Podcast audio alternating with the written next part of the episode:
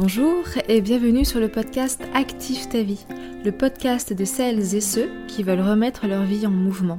Je m'appelle Julie, je suis coach et mentor en développement personnel et mon travail c'est de t'accompagner à avoir une vie plus à ton image, à savoir rebondir aux épreuves de cette dernière et pouvoir avancer avec force et confiance vers ta vie idéale. Avant tout, n'hésite pas à nous retrouver sur Instagram sur le compte Active ta vie et si tu aimes ce podcast, n'hésite pas à mettre 5 étoiles et à t'abonner.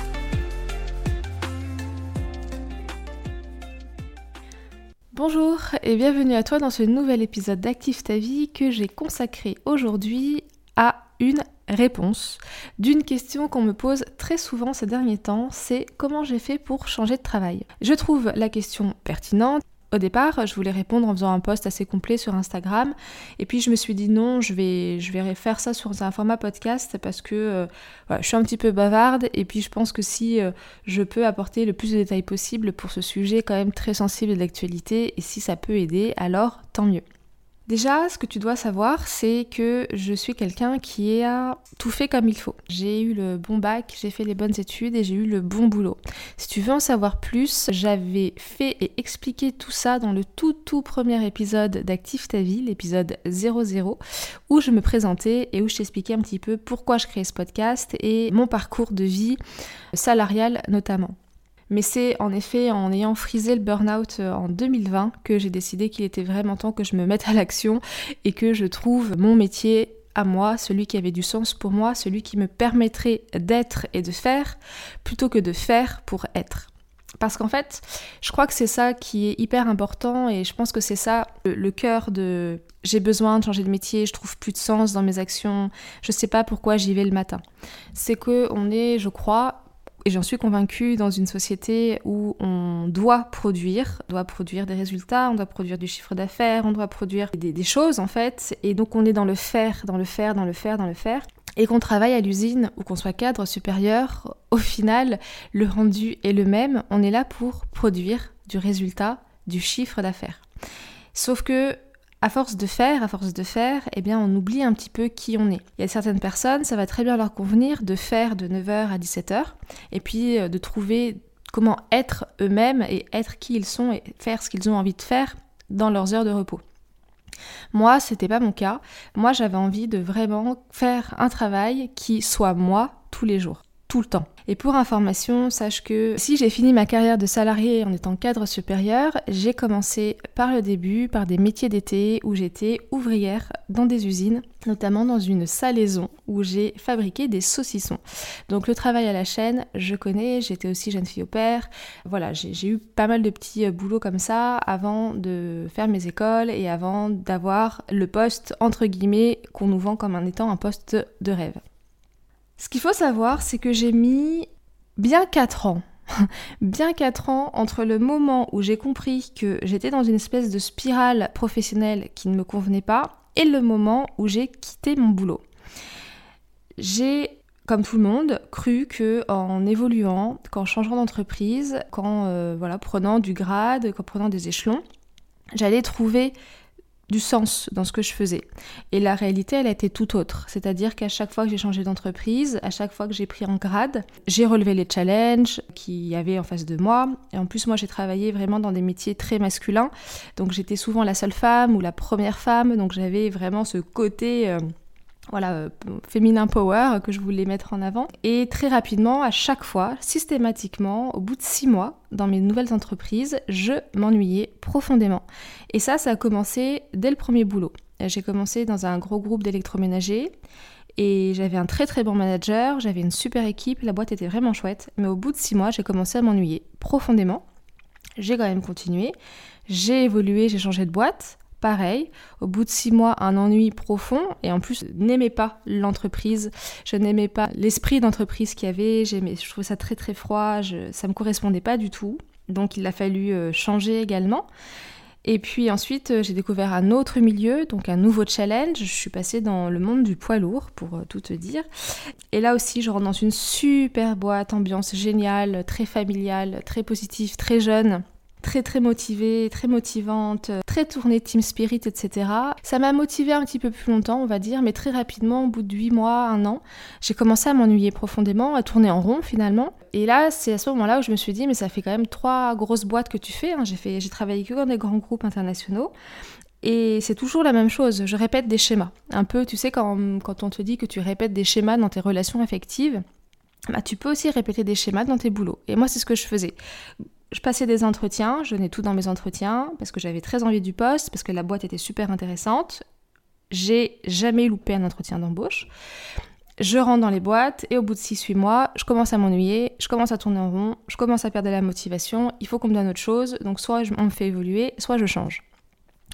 Et donc j'arrive dans cette super boîte et là je suis super enquiquinée parce que j'ai envie d'y rester, mais en même temps je commence à m'ennuyer. Et là les questions commencent à arriver, je me dis mais non mais ça va pas du tout, qu'est-ce que je peux faire? Et là je commence à me poser plein plein de questions, à réfléchir. Voilà, je, me suis du coup imaginée dans plein plein plein de boulots différents. Et assez naturellement, je me suis orientée dans mes recherches, dans mes idées, dans mes recherches mais réelles, hein, c'est-à-dire euh, sur euh, Internet, sur euh, les foires aux métiers, etc.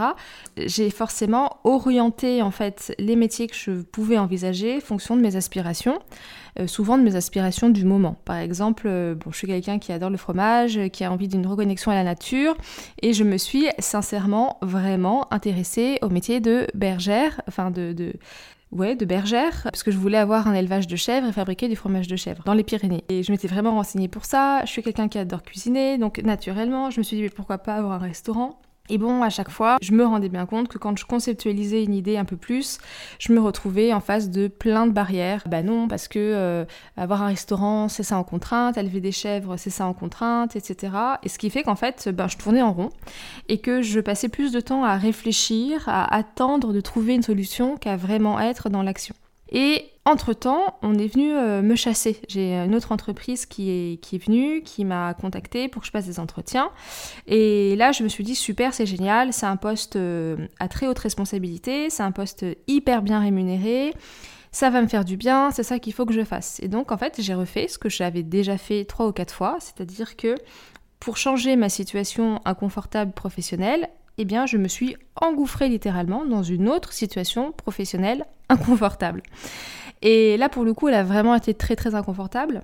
Le boulot était euh, très très intéressant, les responsabilités très intéressantes également, le salaire euh, très valorisant aussi. Mais pareil, très très rapidement, je me suis rendu compte que je ne pouvais plus tenir le rythme et que je ne voulais plus tenir le rythme. C'était un travail qui euh, me demandait d'être euh, en dehors de la maison du lundi, grosso modo, du lundi au jeudi ou du mardi au jeudi, toutes les semaines, non-stop. Je passais ma vie dans les hôtels, littéralement, ma vie dans les hôtels, dans la voiture, dans les avions, dans les trains. Et c'est super, super euh, gratifiant d'animer des grosses réunions, de parler devant plein de personnes, de gérer un beau chiffre d'affaires, de faire partie d'une équipe euh, ultra sympa, etc. Sauf que dans les faits, je passais ma vie dans les hôtels, dans la voiture et dans les transports en commun. Et concrètement, très rapidement, je me suis rendu compte que ça, c'était pas une vie. Je voyais très très peu mon fils à ce moment-là. Pendant trois ans, je l'ai très très peu vu. Ma vie personnelle, les amis, les sorties, les loisirs, il n'y en avait pas. Parce que euh, bah, quand les semaines, euh, on est par monts et par vaux et qu'on fait, euh, je sais pas, 2000-2500 km, qu'on enchaîne des réunions, que le lundi on doit être à Bordeaux, que le mercredi on doit être en Hollande, et que le jeudi on doit être à Toulouse, concrètement le week-end on n'a qu'une seule envie, c'est de faire rien, de se reposer, de se remettre pour la semaine prochaine.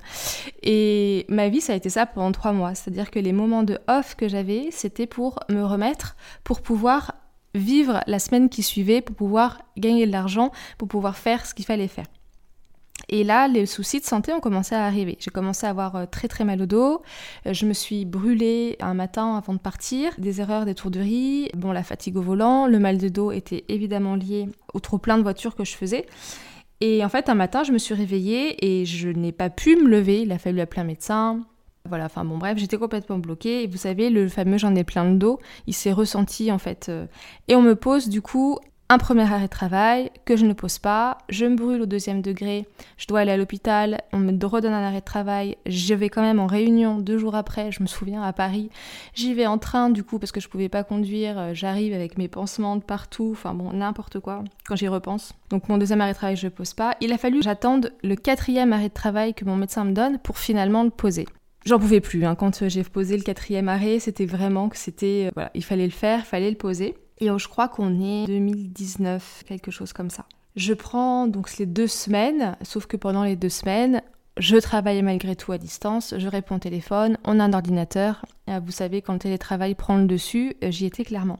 Et je suis complètement paniquée parce que je me rends compte que j'ai réussi à changer de vie, que j'ai réussi à, me reprendre en main, que j'ai réussi à reprendre le chemin de la vie que j'avais envie d'avoir, mais que ce foutu boulot me bloque complètement et que je n'arrive pas à dépasser ça. Je n'y arrive pas. J'ai eu beau chercher, j'ai beau lire, j'ai acheté vraiment des livres super intéressants. Il y en a un qui s'appelle Activez vos talents, que je vous reconseille, qui est vraiment super intéressant. Je me suis renseignée, j'ai demandé à des gens comment ils avaient fait, je suis allée sur LinkedIn, etc. Mais j'étais complètement bloquée, paralysée. Et je me suis rendu compte du coup que j'avais des blocages, que j'avais des freins, que j'avais des peurs. J'avais peur de changer de statut social, j'avais peur de perdre mon salaire, j'avais peur de perdre d'une certaine façon ma stabilité, très certainement financière, sauf que j'avais aucune stabilité de vie derrière pour un travail. Et voilà, je me retrouve complètement perdue, complètement... Et je, et je fais tous les jours un travail que je n'aime pas, que j'aime de moins en moins, j'y mets de moins en moins de cœur. Et très naturellement, quand on fait des choses qu'on n'aime pas, on les fait en plus un peu moins bien. Donc euh, une pression supplémentaire pour moi de me dire qu'il fallait absolument que je réussisse, que je sois forte, que je sois bonne, etc. Voilà, parce qu'on n'a pas trop le choix que de bien travailler euh, d'une façon générale quand on est salarié. Et là, on commence à me parler, mais Julie, t'as ton CPF, fais un bilan de compétences avec ton CPF. Et ça, c'est un truc qui, euh, en ce moment, m'agace un tout petit peu de se dire que parce qu'on a de l'argent gratuit, entre guillemets, cette petite cagnotte sur le CPF, il faut absolument faire un bilan de compétences dès qu'on commence à se poser des questions sur son travail.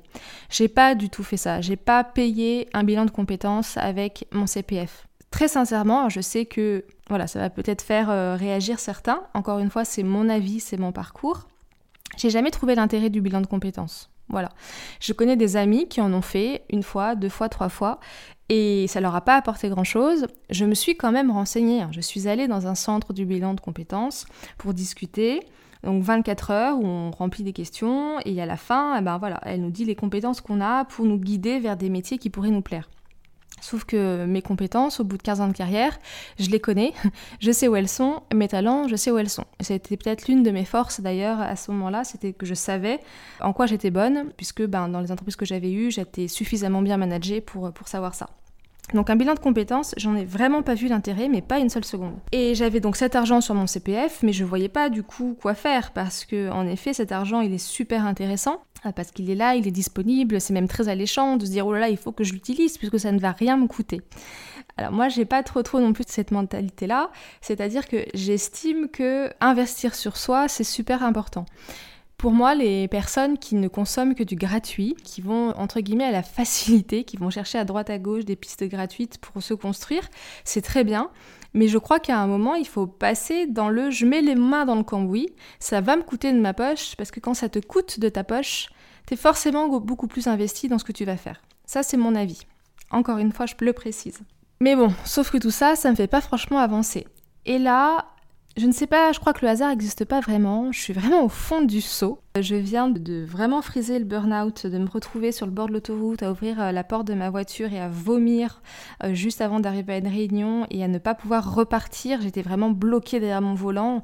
Euh, je, me souviens, j'ai appelé ma sœur à ce moment-là. Je crois que ça n'avait pas répondu. J'avais vraiment le sentiment que je serais restée là toute ma vie, complètement bloquée, complètement. Voilà, mes pensées, il n'y en avait plus. Mon corps, il était plus là. Et quelques jours après cet incident qui a été euh, assez traumatique quand même, je suis en soirée et je rencontre une femme qui m'explique qu'elle est coach. Et alors, moi, je connais pas du tout, du tout ce mot, je connais pas du tout ce métier. Elle m'explique ce que c'est son métier et je suis complètement, comment dire, charmée et je me dis que c'est exactement ça qu'il me faut une personne qui va m'aider à faire le tri, qui va m'aider dans mon introspection personnelle, qui va m'aider à me libérer de mes peurs, de mes freins et de mes blocages, à faire le tri en fait, hein, vraiment euh, comme si j'étais un gros tas de feuilles et que je cherchais la petite aiguille sous le tas de feuilles, et qui va m'aider à me construire finalement. Et très naturellement, je me suis dit, si j'arrive à savoir qui je suis vraiment, et pas seulement mes compétences, mais qui je suis moi, ça va être beaucoup plus facile derrière. Et le lendemain, je la rappelle, ça m'a coûté 2000 euros et c'était pas pris en charge par le CPF. J'avais un peu cet argent de côté, mais il n'empêche, c'est quand même 2000 euros. Je l'ai appelé le lendemain, je lui ai dit Banco, je lui ai donné, encore une fois, 2000 euros, ce qui est conséquent. Et c'est l'une des meilleures choses que j'ai fait pour, pour moi, très sincèrement.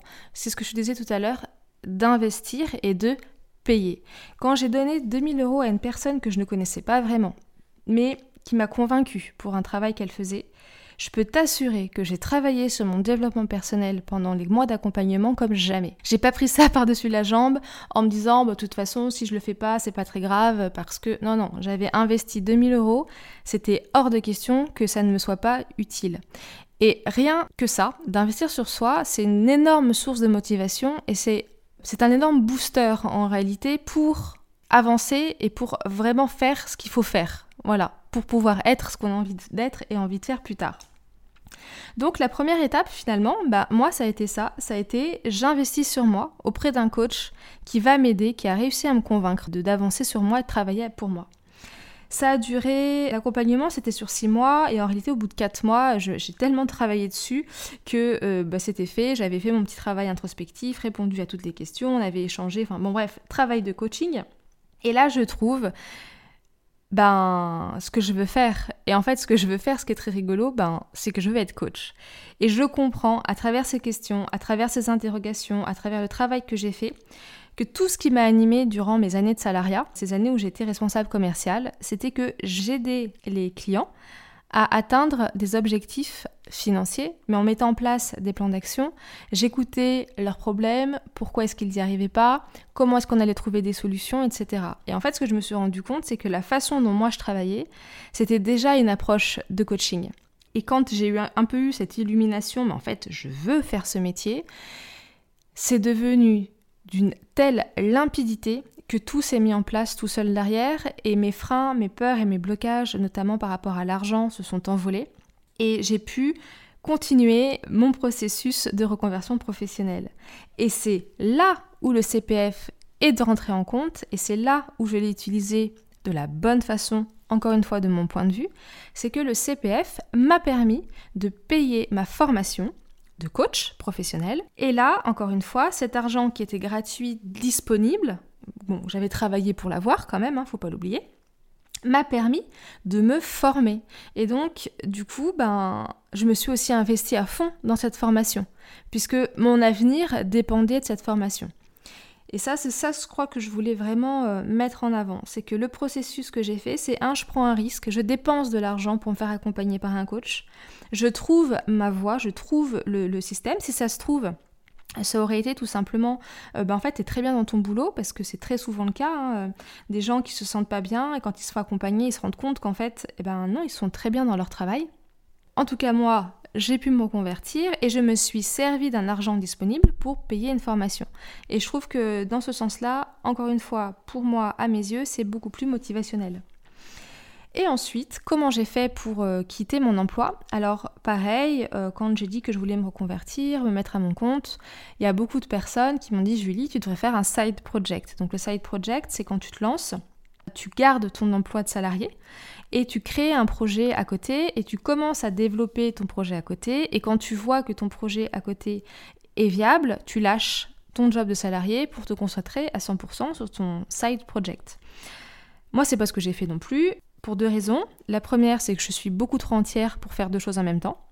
C'est-à-dire que si j'avais monté un side project, j'aurais complètement lâché mon job de salarié et j'aurais pas été une bonne employée et c'est quelque chose, voilà, j'ai une valeur de travail qui est assez forte et pour moi c'était pas envisageable du tout, pas du tout envisageable. Et surtout, mon métier était tellement prenant, encore une fois, je te rappelle, je dormais tout le temps à l'hôtel, j'étais jamais chez moi, tout le temps en réunion, etc., que je n'aurais pas eu le temps de pouvoir développer d'une façon correcte mon side project. Donc ce que j'ai fait, c'est que j'ai donc trouvé la formation, je me suis inscrite à la formation et après j'ai construit mon projet. Et j'avais la chance de bien m'entendre avec mon manager et encore une fois, même si je m'étais pas très bien entendue avec lui, j'aurais fait de la même façon par souci de transparence, puisque du coup, ben, mes valeurs, hein, le, travail, la transparence, l'honnêteté, voilà, c'est des choses qui me portent. Et pareil, comme je le disais tout à l'heure, je suis quelqu'un d'entière et je ne me voyais pas commencer une formation de coaching, entre guillemets, en le faisant dans le dos de mon employeur. Je, je suis vraiment pas comme ça.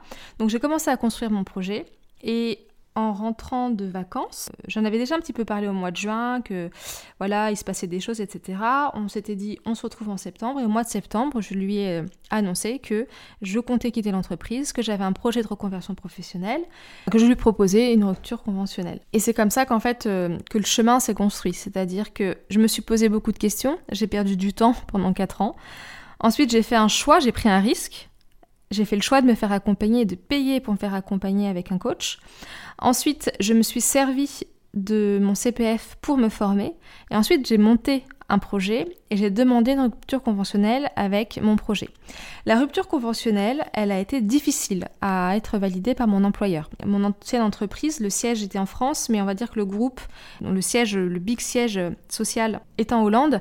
Et là-bas en Hollande, hein, il n'y a pas d'histoire de rupture conventionnelle, c'est soit tu pars, soit tu restes, mais tu fais pas les deux.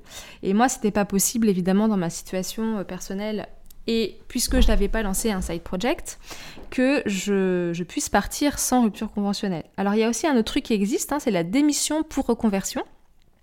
Donc la démission pour reconversion, c'est, il faut, euh, je te laisserai aller chercher sur Internet, mais si tu as travaillé 5 ans d'affilée non-stop, donc soit dans la même entreprise, soit dans une autre entreprise, et que tu as un projet professionnel derrière, tu peux démissionner et donc toucher les allocations chômage qui sont un droit pour pouvoir te reconvertir ensuite j'avais fait cette demande. Et quand j'ai préparé ma rupture conventionnelle, j'avais apporté les preuves que j'avais demandé euh, cette démission pour reconversion, qui m'a été refusée pour la bonne et simple raison qu'entre deux emplois, j'avais eu une semaine de battement et que une semaine de battement a suffi à ce que euh, ce dossier euh, tombe à l'eau.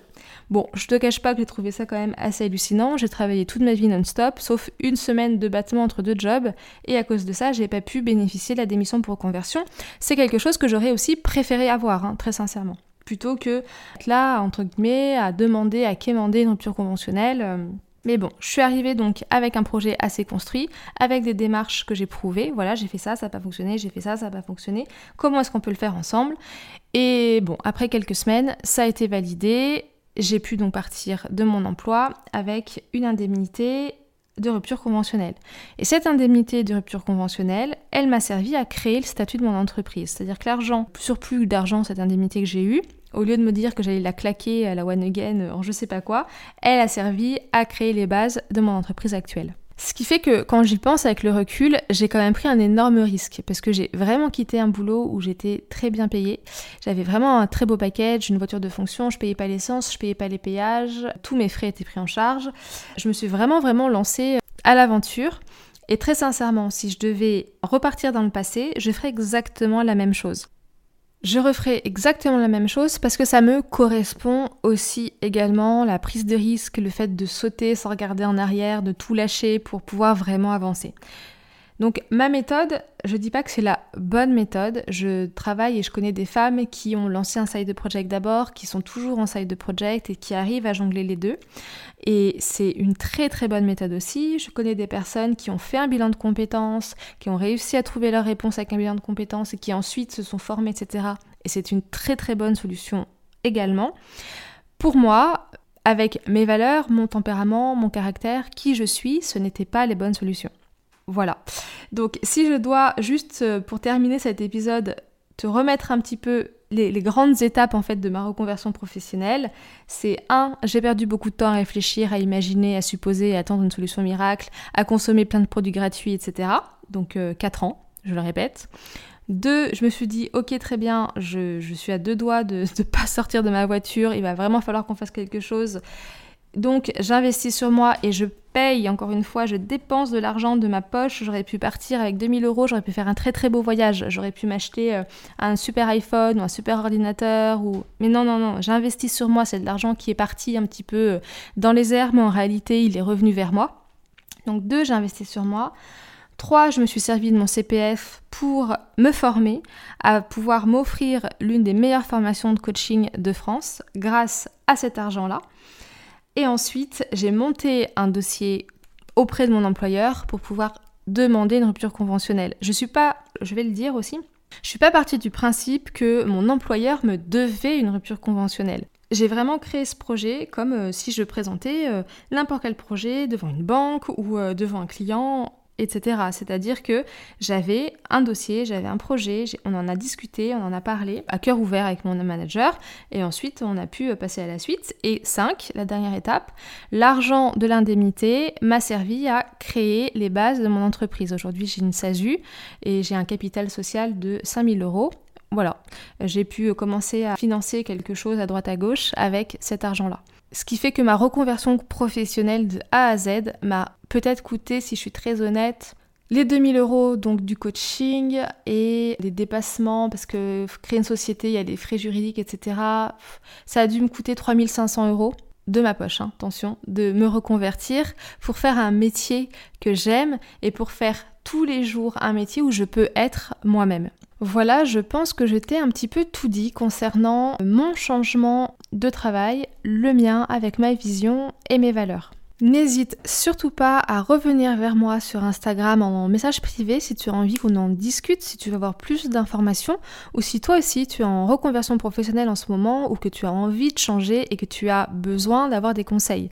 Je connais des coachs spécialisés en carrière et aussi en bilan de compétences et ce sera avec un grand plaisir que je te redirigerai vers elles.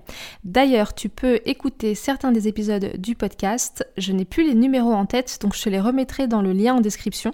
Il y a trois personnes qui sont spécialisées dans la carrière que j'ai pu interviewer dans la saison 1. Donc je te remets les liens euh, voilà, juste en dessous si tu as envie d'aller écouter les épisodes. Je te souhaite une très belle fin de journée. Voilà, c'est la fin de cet épisode et j'espère qu'il t'a plu. Si oui, n'hésite pas à laisser 5 étoiles et à t'abonner pour m'aider à faire connaître ce podcast. Je te souhaite une très très belle journée et te dis à la semaine prochaine pour un nouvel épisode.